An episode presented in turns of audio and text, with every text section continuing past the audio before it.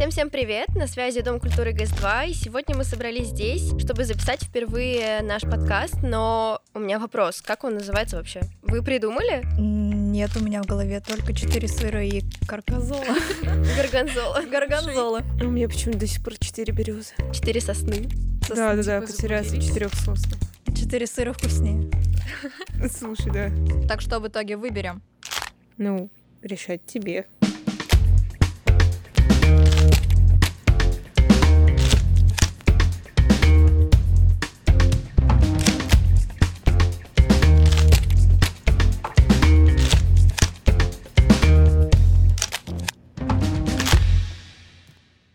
Всем привет, меня зовут Сонечка Мусь-Пусич, я так себя люблю называть. А, и, в принципе, это мой никнейм. А, мне 16 лет, и я ношу прикольный малет, который я отстригла буквально год назад, и я безумно этим горжусь. Меня зовут э, Таисия. Я все время задумываюсь, как мне лучше представиться, потому что меня коверкают как только можно. В семье меня обычно называют Тося. И тут я сразу же стопорюсь на том, что сказать, что я умею, потому что мне кажется, что я умею очень много всего. Я кучу всего перепробовала. И ничего не доходило до конца. Это, мне кажется, главная моя деталь, за которую я совсем не горжусь, что я никогда ничего не довожу до конца. А еще самое главное, я очень часто все забываю. Ужас. Эту речь готовила несколько раз. Жиза. Меня зовут Лиза, я начинающий модельер и танцор. Я пришла на подкаст, чтобы научиться формулировать мысли, потому что у меня их очень много, и всегда интересно находить людей, у которых совпадают мысли. А, меня зовут Милана. Вообще у меня было много вариантов того, как представиться от супер странных и супер кринж до нормальных. Остановлюсь на золотой середине. Меня зовут Милана, из всех участниц подкаста я самая старшая, и я учусь в двух вузах. Одновременно с этим я радуюсь жизни, и мне грозит отчисление со всех вузов. Я пришла на проект Дома культуры ГС-2 «Молодые взрослые», чтобы, наверное, поделиться своим опытом подростковым и сказать, что все хорошо, даже когда кажется, что все летит в дребеня. Ну, слушай, на самом деле такая фигня, что ты думаешь, что ну ладно, хорошо, оно все не летит для меня, наверное, этот опыт, который надо просто пройти. Ты сейчас то же самое думаешь о своих двух вузах, да? Да, вполне. Да-да, я тебя вполне понимаю. Да ладно, вытащу. Не вытащу, уйду с вуза. А, мне кажется, что вот такое вот мышление, что если что, то я все время могу все поменять, это самое правильное мышление. А я к этому не сразу пришла, поэтому я расскажу о том, как меня жизнь потрепала и почему я здесь. Как тебя потрепала жизнь? Как и любого подростка. Какие-то абсолютно невозможные проблемы, которые скорее всего, тебя убьют, и у тебя все, жизнь кончилась. А потом каждый раз оказывается, что это не так, это повторяется раз тысячу, и ты понимаешь, да ладно, все путем. Но мне кажется, чем дальше, тем хуже, поэтому наслаждаемся Нет. настоящим. Чем дальше, тем просто меняются масштабы, конечно, проблем, но и твой масштаб тоже меняется. Ты уже становишься крутым большим взрослым. Да, кстати, мне кажется, что правда проблемы становятся хуже, но ты уже настолько сильно тренировался, что ты, господи, еще одна проблема. Ну, сейчас решим. Мне интересно, когда наступает момент, когда ты понимаешь, что ты уже большой взрослый? Мне кажется, этот момент не наступает никогда, потому что, ну, вспомните себя в 10 лет. Неужели вы были другим человеком? Мне кажется, это тот же самый человек, просто он такой, типа, М, окей, мне 17, ну, я крутой, прыщавый, все. Когда ты взрослый, ты такой, о, это я, но буду вести себя как взрослый, мне нужно платить коммуналку, еще две ипотеки. Мне кажется, я просто с каждым годом все больше запутываюсь в себе. И если в детстве я банально знала, что мне нравится, ну, допустим, ходила на танцы, танцевала ради удовольствия, то сейчас у меня появились мысли, а что нужно, что от меня нужно обществу, что я должна сделать, чтобы понравиться людям, что я должна сделать, чтобы мной гордились родители. Вот поэтому все это больше запутывает, и уже нет вот именно вот этого зерна себя настоящего. Мне кажется, в детстве таких проблем не было, потому что за нас решали родители, и мы были просто не вправе им отказать. А сейчас мы уже начинаем потихоньку сепарироваться от них, и получается так, что они уже не решают э, за нашу жизнь, за наши поступки, и у нас появляются такие проблемы. Большая проблема у меня это, наверное, недопонимание будущего, кем я хочу быть, что я хочу делать, стоит мне идти в вуз или в колледж. Вот такой страх будущего меня все-таки триггерит. Да, действительно, у нас есть родители, которые нам говорили, что мы должны что-то делать. И мы как будто бы каждый раз пытались угодить какому-то обществу и услышать похвалу с их стороны. Мы привыкли к системе того, что мы что-то делаем, нас хвалят, и мы этому довольны. Но что, если хвала должна идти не от наших родителей, а от нас самих, к самим себе? И как будто бы мы нарушаем эту структуру того, что мы должны хвалить сами себя, и мы по-прежнему хотим слышать, слышать, что нас хвалит кто-то. Ну, это же не совсем правильно. Мы же живем для себя, и похвалу мы как бы, наверное, должны слышать в первую очередь от самих себя. Мне кажется, в принципе, нужно избавиться от системы в голове, что есть правильно, есть неправильно. Мы такие, какие есть. Ну, наверное, я в десятый класс пошла, потому что я хотела угодить и быть хорошей. А, наверное, я пытаюсь получать хорошие оценки. Сейчас уже я не пытаюсь это сделать. Хорошие оценки, потому что мне хочется быть хорошей. Я пыталась угодить, когда меня отправили, там, не знаю, мама как-то так предлагала, типа, давай ты займешься вот этим. Я такая, ну да, давай, окей, хорошо. И то есть это же по-любому угодить, потому что ты хочешь слышать, что ты чего-то от этого добился. Но при этом это не несет никакого удовольствия для самого тебя. Ну, ты уже просто понимаешь, что разграничиваешь этот момент, когда тебя хвалят, и когда ты хвалишь сам себя. Ну, конечно, нужно избавляться от этих ярлыков и, в принципе, от мысли, что нужно кому-то угодить или сделать лучше всех или лучше себя. Но, по сути, нас же в этой системе всю жизнь и растят. Ну, в плане оценки в школе, например, ну, не знаю, вспомните какого-нибудь одноклассника своего, который на английском знает только London the capital Great Britain, ну, у него стабильно 5, а вы там не вышли лицом э, для препода, и, соответственно, извините, ничего хорошего не будет. Да, это прям большая проблема, потому что я так ушла от учителя математики, потому что я ей очень сильно не нравилась. И она меня постоянно очень сильно гнобила, и, ну, это было просто неприятно, и она меня постоянно, регулярно заваливала. Экзамен ОГЭ я сдала хорошо, но и для нее это тоже ничего не значило. Она думала, что я, наверное, списала, и нет, ну, как бы это как будто бы не мои знания. Часто встречается, мне кажется, это часто кому-то больше не нравится. Просто к этому надо привыкнуть.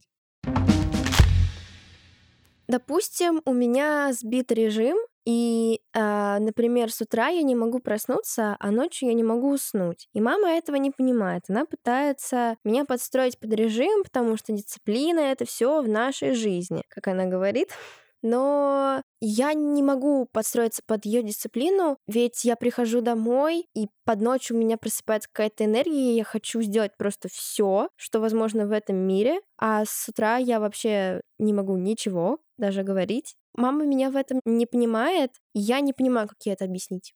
Я хотела сказать про то, что родители всегда будут на нас накладывать какие-либо ожидания, потому что они сами совершали какие-либо ошибки, и они постоянно пытаются нас толкнуть якобы к чему-то лучшему. Может быть, иногда мы должны сами набить какие-то шишки, чтобы понять, что лучше, а что хуже. Вот, про шишки. Да, у меня были такие же проблемы со сном. Это было ужасно. Я буквально приходила со школы, ну, часов два, может, дня три, и засыпала, и спала, ну, до упора до ночи, а ночью плясала. И ко мне ровно так же относились, буквально будили почти с истериками. Мы очень часто на эту тему ругались. Это очень забавно, но ругаться насчет того, сколько человек спит. Это я сейчас так думаю, это очень смешно, но тем не менее. Когда ты уже меньше находишься в этих родительских рамках, может, ты там, не знаю, куда-нибудь в общагу переедешь, или наоборот, родители уже устанут тебе что-либо твердить, а через какое-то время такого ужасного режима ты сама понимаешь, что, боже, я так хочу, это вот нормальный сон, чтобы уснуть в 11 и проснуться там, ну, раньше 10. Это правда, это такая блажь, которая... Это, это, это, это, я не знаю, это нечто божественное. Ну, а сейчас у меня проблемы со сном, ну, чисто по здоровью, поэтому я, правда, каждый раз мечтаю об этом, хотя в последнее время все стало очень классно. Ну, раз мы о проблеме сна, то да, мы вместе с мамой на самом деле ложимся примерно в одно и то же время, типа в 2 часа ночи, а перед этим смотрим сериальчики. Она как-то раз принесла мне какую-то дораму, ужас. И я никогда в жизни не начинала смотреть дорамы. И она такая, Тай, мне тут на работе посоветовали дорамы. Я такая, господи. Я почему-то терпеть не могу, не знаю. Это как русские мелодрамы, но просто в другой стране. Не, но при этом я очень люблю фильмы корейские. Именно полнометражки. Она это принесла, я такая, мам, что это? такая, ну, мне посоветовали, давай посмотрим. Ладно, хорошо, мы посмотрим. Садимся, смотрим, и такая, мам, ужас. Я никогда никому не признаюсь, что мне это понравилось. Мы сидим с ней, смотрим эту дурацкую дораму. Да что-то там трех часов ночи. Такая, мама, это трэш, мама, это трэш. Ну, давай еще одну серию, пожалуйста. Это как раз-таки вопрос о том, а, про сегодняшнюю молодежь и про то, какие мы есть подростки сейчас и какими подростками были наши взрослые родители. Вообще, в целом, мне кажется, что каждое поколение имеет свои такие уникальные особенности, которые связаны с социальной, экономической, культурной средой, в которой они выросли. Мне кажется, что каждый взрослый, он по-своему ребенок. И типа, наверное, в детском возрасте что-то запрещали, вот как там, не знаю, ложиться там надо рано и вставать надо рано. И вот сейчас, например, у моей мамы, у нее наоборот, что, да блин, какая разница? Я вот лягу тогда, когда мне захочется. И вот моя дочь Тая тоже сделает точно так же. И что с того? Мне каждый день говорят о том, что мне скоро 18, и пора съезжать, пора браться за голову, Вау. пора работать. И это как будто внутри меня идет в противоборство. Я и сама этого хочу, а когда тебе этим тыркают, ты думаешь, ну, как-то не особо хочется делать, потому что тебе говорят, а хочется делать, потому что ты хочешь. Это правда, да. Да. И это как раз про конфронтацию, вот как раз как со сном, как я уже сказала. Пока тебя заставляют, ты забиваешь, как только от тебя отстанут, ты сам Да. рвешься к этому. То У есть меня пока ровно так же. Ты не поймешь, что тебе это самому надо, ты не начнешь это применять в жизни. Мне кажется, тут продолжается эта история о том, что вот в детстве нам говорили «доедай», а мы такие «нет, я это не буду доедать». И там «ложись спать», ты такой «да нет, я не хочу». И тут тебе реально говорят какую-то правильную вещь, которую ты ну, должен сделать, ты даже внутри согласен вместе с ней. Но из-за вот этого вот рамки, что родитель сказал, ты такой, да блин, не, я не хочу, я не буду. То есть это остается вместе с тобой, что ты не хочешь прислушиваться к своему родителю, несмотря на то, что это очень глупо. Ну да, это целый такой механизм какой-то около нигилистический. Я юный Да-да-да-да-да. Базаров, я не буду спать, мам. Отстань. Я в дискордике с друзьями, я... Мам, отстань, пожалуйста. Возможно, это как-то психологически влияет, что подростки более вредные и не хочется следовать Конечно. указам, хочется именно по-своему поступать. Да, уже потому что вот вроде ты молодой, взрослый, а вроде ты маленький, молодой, кто ты, непонятно кто. Вроде себя уже чувствуешь человека, но при этом все равно над тобой есть какой-то контроль родительский, что на самом деле неплохо. Это, ну, это, это нормально, это хорошо, но при этом тебя просто распирает от того, почему я, почему нет. Я вообще-то очень серьезный человек. Ну, на подсознании. Причем, знаешь, когда мне говорят, что, блин, Тай, а может ты вот это попробуешь, и это говорит какой-то там незнакомый, особо сильно мне человек, там из разряда подруга скажет, типа, ой, слушай, а вот тут кое-что есть интересное, я думаю, тебе понравится. Я такая, блин, ну вот моя подруга, она, она права, да, я, наверное, пойду посмотрю это. А если то же самое скажет мама, я еще задумаюсь 10 раз, что, блин, ну это же мама. Мама мне сказала это сделать, а я как-то привыкла, что я к маме, ну, как-то так отношусь, что, ну, блин, если она мне сказала, мне этого не хочется как-то. Наверное, я сомневаюсь в этом. И вот ты вот вокруг этого крутишься, и когда тебе все-таки кто-то другой скажет, что, блин, ну, может быть, ты как-то не то, что возьмешь за себя, а вот, ну, ты же что-то любишь, давай ты начнешь это делать. Может быть, тебе это понравится, может, ты будешь с этого получать какие-то деньги. И ты реально об этом задумаешься уже совсем по-другому. Ну, то есть это просто надо услышать и от самой себя, и от кого-то другого. Мне кажется, тут какая-то такая черта между как раз, что родитель должен быть и другом, и в то же время контролер. Вот если бы родители научились более как друг относиться к своим детям, мы бы, возможно, лучше прислушивались к ним. А когда ты привык, что это именно контролер, когда он тебя постоянно, как сказала Милана, редактирует, и ты, ну, на, автом... на автоматически ты не Да, это уже механизм целый. Ну вот, кстати, хорошая тема про то, должен ли быть родитель другом. Я считаю, да, вполне. Но ровно в той же степени, насколько он и родитель. Да. Мне кажется, что родитель может стать другом только когда, ну, этот родитель наравне вместе с тобой. Ну, то есть ты сам зарабатываешь, ты там живешь отдельно, и вот, да, у тебя есть друзья, а когда этот друг — это родитель, который такой, вот иди туда, вот иди сюда, и там, не знаю, а, я тебя там покормлю, и ты вообще живешь за мой счет, это уже, мне кажется, не совсем чтобы друг, это уже какие-то такие зависимые отношения, от которых надо бежать. Когда ты родитель и твой ребенок уже взрослый, самостоятельный, там, сепарированный, вообще красава, ты все равно остаешься для него родителем в той же мере, сколько и другом, потому что даже у взрослых людей бывают какие-то проблемы совершенно тупые в жизни или наоборот серьезные, глубокие. И тогда вспоминается песенка «Папа может», и просто хочется даже обратиться банально за теплым словом и успокоением. Друзья тоже могут успокаивать, но когда это делают родители, это совсем другое. Поэтому, как и дети всегда остаются детьми для родителей, так и родители, скорее всего, также остаются родителями в этом статусе, что он может подсказать, и он не отвернется, как бы, если что вдруг случится в моей жизни. Мне кажется, это вопрос доверия, а, что если вы доверяете друг другу, родители доверяют вам, у вас нет стен, которые а, ваши коммуникации рушат, и нет никаких секретов, то вы реально становитесь лучшими друзьями. Но если у вас есть недоверие к родителям, либо у родителей нет к вам доверия, то сводите их к психологу. Ну хорошо, а как тогда это доверие в принципе выстроить?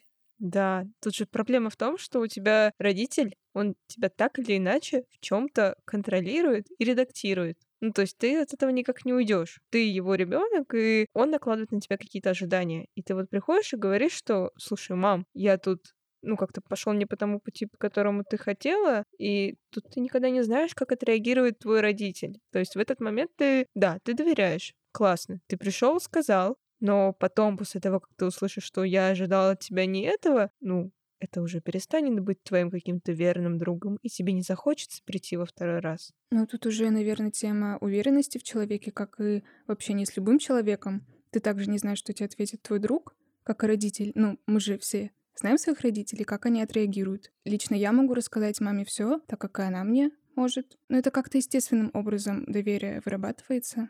Ну, ты же все равно фильтруешь то, что ты ей скажешь. Ну, ну да, то есть, к другу это... ты пришел бы и сказал такое, ну смотри, Короче, я тут тебе предлагаю. Еще тут цензура на следующие три предложения. Ну, конечно, это идет фильтрация того, что ты скажешь. Ну, ты при друге так бы не сказала. Ну, то есть ты не будешь фильтровать при человеке, который тебе не ответит что-то ну, против. А тут ты от родителей зависим, и ты просто не можешь сказать и выдать, слушай, мам, я тут с плохой компанией завязался, ну ты же меня поддержишь, да ведь? Хотя ты вообще, ну как бы не хочешь со мной соглашаться, по сути. Ты понимаешь, что это плохо, и ты вроде как хороший родитель должна огородить меня от этого. И в то же время ты должна быть хорошим другом, который скажет и такой, ну да, попробуй, ну, конечно. Тут... Но ты же никогда не знаешь, что выйдет. Тут ну, и родители... кажется, и лучший друг тебе не скажет, да, давай попробуй. Тут уже, Нет, ну, насколько тоже бывают разные счастья. такие варианты варианты, что там, не знаю, ребенок же может сказать, что там вот мама, извини, ты меня отправляла на спорт, а я вот хочу на танцы. Может быть такое, что он такой, блин, ты будешь врачом, такой, слушай, мам, извини, я когда пошел там подавать куда-либо документы, я не, под, не подала там на врача, я подала там, предположим, на какого-нибудь искусствоведа, и, ну, родитель же как-то отреагирует. Ну тут уже и идет речь о доверии. Если родитель доверяет своему ребенку его выбору, то он и доверяет. То ты спокойно можешь податься на ту профессию, которую ты хочешь. Здесь у кого-нибудь вообще есть доверительные отношения с родителями? Я просто что-то... Да. И у меня. Да. Ну, у меня есть э, доверительные отношения, но сначала э, потоки всей моей информации, сначала, сначала я все рассказываю моей сестре, а потом, а, да, она является фильтром того, что я могу сказать маме, Такая поэтому да. мама.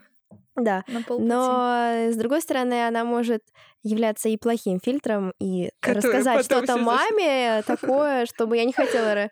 Да, но вот я такая трепушка. Тут еще, мне кажется, вопрос каким способом родители воспитают детей, потому что есть молодые родители, и вот у моей подруги, ну, мама относительно молодая, и она ходит с ней по клубам, и это считается у них нормально. Вот поэтому не знаю даже. Ну, это, наверное, вопрос про взаимопонимание. Ну, Если вы Скорее, понимаете друг друга, то вам у кого хорошо какие вместе. нормы? Если для родителей нормально, и он сам в молодости ходил по клубам, то почему бы и нет? Все равно родитель прививает то, что он считает нормальным своему ребенку. Ну, мне кажется, меня сформировала сестра, а ее уже мама. И все, наверное, чему сестра не добилась, она пытается мне это как-то внушить, чтобы я прошла через этот опыт, и у меня были уже какие-то события, связанные с тем, что она не прошла. Ну, а если в культурном плане? Я вот помню, что я в три года, даже нет, мне было меньше, года два, только научилась стоять на ножках и, в принципе, ходить, бегать. Я так зажигала под MTV, вы бы знали. Я никогда не отпускала своих родителей от себя, то есть даже в туалет банально сходить, это сразу рев. Ну, правда, сразу я колочу эту дверь, выходи. ну, то есть этот двухлетний малышок просто своими бедрами трясет под MTV, и моя мама могла идти на все четыре стороны просто, абсолютно. У меня мама занималась танцами живота, и дома постоянно играла Бейонсе и Шакира, и мне теперь в да, только они Да, есть. моя мама обожала Шакиру, тоже часто играла, я тоже что-то фанатела, ну, прям совсем маленькая была, потом забылась, конечно. И вот мне кажется, такие привычки родителей, они именно в чем живет ребенок, он, ну, как бы это за собой и несет в более взрослую жизнь. Да, конечно. Это уже больше как ориентир, вот, подсознательный может. Моя мама слушала всегда в машине Мьюз, и Земфиру. Сейчас надо сказать, что Земфира — это иноген. А, но вообще, наверное, меня больше воспитывали бабушка с дедушкой. Это очень странная ситуация, потому что у меня мама ушла на работу, и я, несмотря на то, что как бы с мамой проводила какое-то определенное количество времени, у меня дедушка все время во время праздников, там особенно на мое день рождения, говорит, что вот, это вот единственная моя внучка, которую я воспитала. И меня действительно воспитывал дедушка. Ну, то есть у меня папы нету, у меня только мама. И маме, соответственно, пришлось пойти на работу, а меня вот бабушка с дедушкой воспитывали. И очень забавно, что на самом деле бабушка с дедушкой не так уж воспитывали сильно мою маму и тетю, потому что они как-то так отстраненно, потому что у них тоже работа, они тоже должны как-то зарабатывать, поддерживать семью. И, ну, как бы мою тетю воспитала государство, мою маму отчасти как-то там дедушку очень сильно пинал, и ну, бабушка тоже как-то, ну, поддерживала это все. То есть, наверное, отчасти я думаю, что тетя и мама, возможно, могут быть таким образом, как мои сестры. Я их понимаю, как к ним относились бабушка и дедушка, потому что они точно так же относились и ко мне. В меня, наверное, родители, а, в особенности мама, она со мной, в принципе, все детство, потому что она не работала, когда я росла, и она все в меня вкладывала. Э, в особенности это, наверное, доброта, честность, справедливость, наверное, правильность, но, как говорила великая Билли Айлиш, all the good girls go to hell, то есть это значит, что все хорошенькие девочки отправляются в ад, то я все таки немножечко пытаюсь быть bad girl. Моей сестре почти 25, ну, не почти, в ноябре будет 25, и она говорит такая, ну, где мужчина, где семья? Я говорю, мам, да какая семья? Нужны деньги. Если мужчина придет с деньгами, будет и семья, но у мамы это как-то, знаешь... Э, ну, мне 15, и мне хочется уже зарабатывать. И мне, я не хочу зависеть от ни, никого. Мне хочется что-то себе покупать, мне хочется, ну, как-то себя и тоже радовать. И я такая, блин, я все таки завишу, или как правильно, от родителей деньги мне кажется, ну, это, конечно, это, да. алчный вопрос. Нет, это замечательный вопрос. Ребят, мы живем при капитализме. Кто его строил? Не мы. Поэтому мы лишь рабы системы и пешки, которые хотят много денег. Я бы сказала, что это одна из особенностей нашего поколения даже не то, что про деньги, там только материалисты все, нет, а про больше достигаторство. Потому что если раньше в 15 лет работали, это было из нужды. Ну, просто купить себе гречки и кушать эту, ну, гречку в месяц. Такое было. А сейчас дети, живя в абсолютно комфортных условиях со своим домом, ну, домом родителей, как бы и со всем прочим, то есть их главная задача учиться, они все равно лезут в достигаторство, им нужен первый миллион в 16. Кстати, у меня не было первого миллиона до сих пор, мне уже 18, и я думаю, я уже пропавший человек. Поэтому это и очень грустно. Даже ничего хорошего сказать не могу. Возможно, это желание выделиться среди своих сверстников. Но если все этим занимаются, нет. СМИ пропагандируют нам, что должна быть великая такая прекрасная личность. И вот это вот достигаторство, оно идет именно оттуда, что вот там мы смотрим на людей, которые такие вот прям легенды, и мы хотим быть такими же. То есть это опять же влияние интернета на нас. Это нам привили уже. Но при этом деньги же это по сути безопасность и средства к тому, чтобы исполнять свои мечты. То есть, возможно, мы хотим деньги не потому, что нам нужны просто деньги, а нам нужны исполненные это инструмент, мечты. Да, да для достижения это инструмент. целей, Он конечно. прикольный, хороший, окей. Ну и инструмент независимости, мне кажется, от родителей. Ну да, это безопасность как раз. То есть, да, это прикольно, да, мы все стремимся зарабатывать, но почему? Потому что нам хочется исполнять свои мечты. Потому что мы понимаем, что, блин, ну вот родитель раз исполнил эту мечту, два исполнил мечту. А что, если я сам стану вот этой вот волшебницей, феей, которая добыла эти деньги, такая, блин, я горжусь собой, и я еще при этом при всем эти деньги потратил на себя и сказала себе, что я молодец. То есть это уже немножко по-другому. Это безумно классный опыт. Когда ты можешь себе что-то купить и не спрашивать а, разрешения у родителей, это безумно классный опыт. Да, я заработаю я... первый миллион и пойду покупать себе киндеры. Ну, я немножко подрабатываю, так скажем, у своей сестры, и тем самым, и, в принципе, за учебу я э, раньше получала деньги, вот. Вау. И на самом деле для меня это была мотивация, безумная мотивация для того, чтобы купить себе новый телефон. И вы просто не представляете, когда я накопила эту сумму, я была настолько счастливой, что я всем рассказываю, что я купила свой первый телефон сама. Ну, знаешь, это тут даже ценность не в деньгах, а в том, что хорошая, ну, отличная учеба была как бы не обязанностью, знаете? Да, да, да, да, да. Неловко. У меня вообще есть тоже еще неловкая история вчерашняя. У меня на карте было 66 рублей. Да простит меня мама, если слушает этот подкаст. Да, у меня деньги кончились. И знаете, когда припрет, деньги делаются. Я так, ну, э, заработала 2000 так быстренько, и у меня теперь есть денежку на хлеб с маслом. Знаешь, как это, эм, когда ты зарабатываешь деньги на учебу? Если бы я зарабатывала деньги на учебу, я бы ушла в минус. Ну, Нет, вот, конечно, честно. это уже про альтернативные издержки. Нужна ли, нужно ли нам образование за такие деньги, как бы? Ребят, вы не думаете, что я в интернетах людей обманываю? Такая скамерша, слово модное, надеюсь. Хотя нет, некоторые так считают. Ну, я таролог, раскидываю картишки, погадаю на короля. Можете осуждать. Погадаешь я, я, я не против. Мы не осуждаем. Бесплатно? Ну, нет, то чтобы мне на хлеб Мой знак близнецы, что скажешь? Кстати, да. Ой, я не уживаюсь с близнецами вообще. В смысле? Я козерог, у меня должно быть все стабильно, спокойно, почва под ногами. Козерог. А когда близнецы это просто биполярное расстройство, это как весы только в квадрате. Это, это трэш. Весы. Я сижу в адском кругу. Я также получала за оценки. Вау. Ну, это было во втором классе, 50 рублей за пятерку.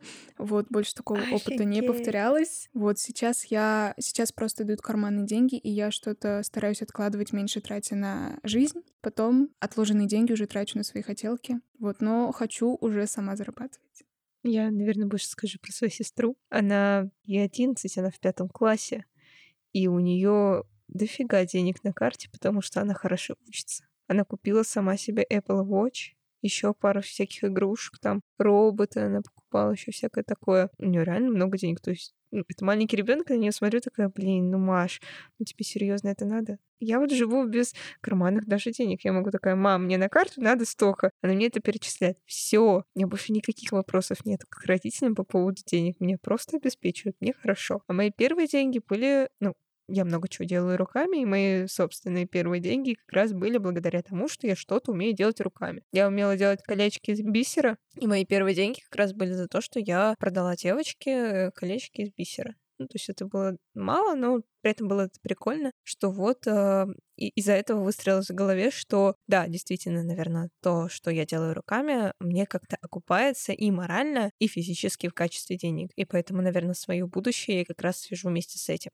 Наши родители зарабатывали свои первые деньги, скорее всего, из-за того, что им было тупо нечего есть. Ну, то есть это было не из разряда «у меня есть голливудская мечта, я вот сейчас пойду, заработаю, я стану знаменитостью, это будет так классно. Нет, это скорее наша установка, что мы вот там уедем на Бали жить. А у них это «я хочу поесть, наверное. Скорее необходимость. Хочу да, дома я... поднять ребенка. Но, кстати, я бы еще сказала, что в отличие от наших родителей, мы э, обычно работаем в кайф. Наши родители для них самое главное, ну, показатель работы, показатель того, что ты правильно что-то делаешь, это то, что ты убиваешься. И стабильность стабильно убиваешься. Заводе, это, это отличная работа и да, отличный это заработок. Когда, знаешь, это а, в моей трудовой книжке только одно место, где я работал. У меня там два-три высших образования, и я классный человек из-за этого. Ну, это, наверное, еще установка наших бабушек, дедушек. Ну, то есть они прям живут в этой системе, что высшее образование, одна работа на всю жизнь. Я вот такой вот стабильный, у меня есть деньги, и причем их не особо-то много. Я пахаю на этой работе, при этом у меня еще есть ребенок, я там его родил в 30. Вот я молодец. Все. Это вот установка, которая у них у всех, и они ее исполняют, им становится немножко полегче. Ну, потому что она действительно их спасала. Во времена каких-то кризисов, вообще смутных времен, непонятных,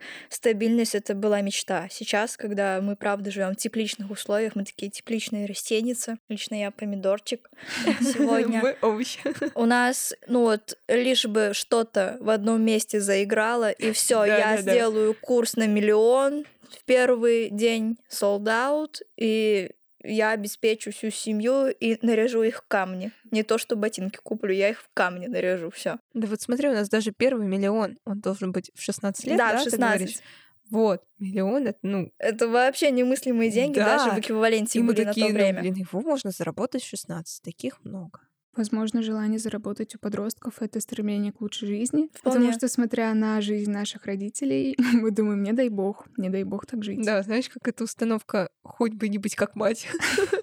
Простите, потом очень замечаешь, люблю. как кричишь на своего брата и узнаешь в себе А маму. вот, кстати, Да. про такие установки, конфронтацию, у меня тоже самое было, но я потом поняла, это быстрее проходит, то есть ты быстрее становишься другим человеком, когда ты говоришь «да, я копия матери и копия отца, самого хорошего и самого плохого. В их характерах, поступках это я. Я прям бомба». И когда ты это понял, осознал, присел чуть-чуть, упал, ты встаешь такой «ну да, и теперь это моя сила». И становишься вообще другим человеком. Нет, просто я это правда прошла и осознала, и меня просто так накрыло, я такая «вау, черт, я типа столько лет пубертата бегала от этого, я просто, я готова была, не знаю, дверьми хлопать, орать, там зажигать, но в итоге случилось так.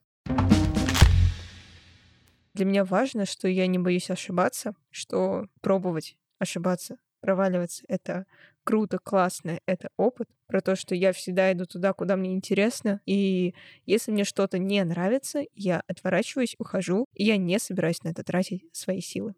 У меня сила, э, скорее всего, что мне норм быть одной. Мне очень нравится быть одной. Когда я прихожу дома одна, и, боже мой, я могу делать все, что захочу.